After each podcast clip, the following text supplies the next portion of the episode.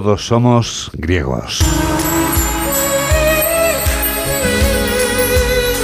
En estos minutos que dedicamos a hablar de la cuna de nuestra civilización, de nuestra democracia y de nuestra lengua, en este espacio vamos a escuchar a José Luis Navarro, que hoy nos habla, como ya hemos anunciado, del plástico.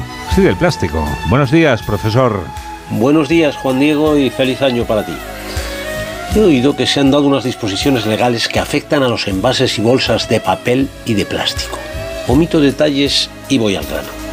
Tanto papel como plástico, de uso tan cotidiano, son palabras griegas. Me centraré hoy en el plástico. Sus orígenes hay que buscarlos en el verbo plato o plaso, que significa modelar.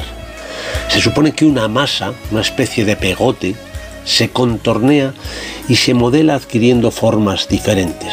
Así tenemos vasos, patos, cubos, botellas de plástico, es decir, modeladas a gusto del artista. Plásticos, plastos en griego, significan respectivamente, caso de plásticos, que sirve para modelar, y plastos, modelado. El plástico está en todas partes recordándonos que todos somos griegos.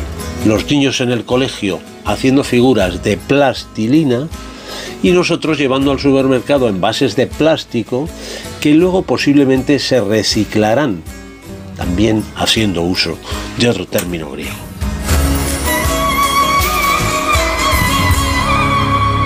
8 menos 13, 7 menos 13.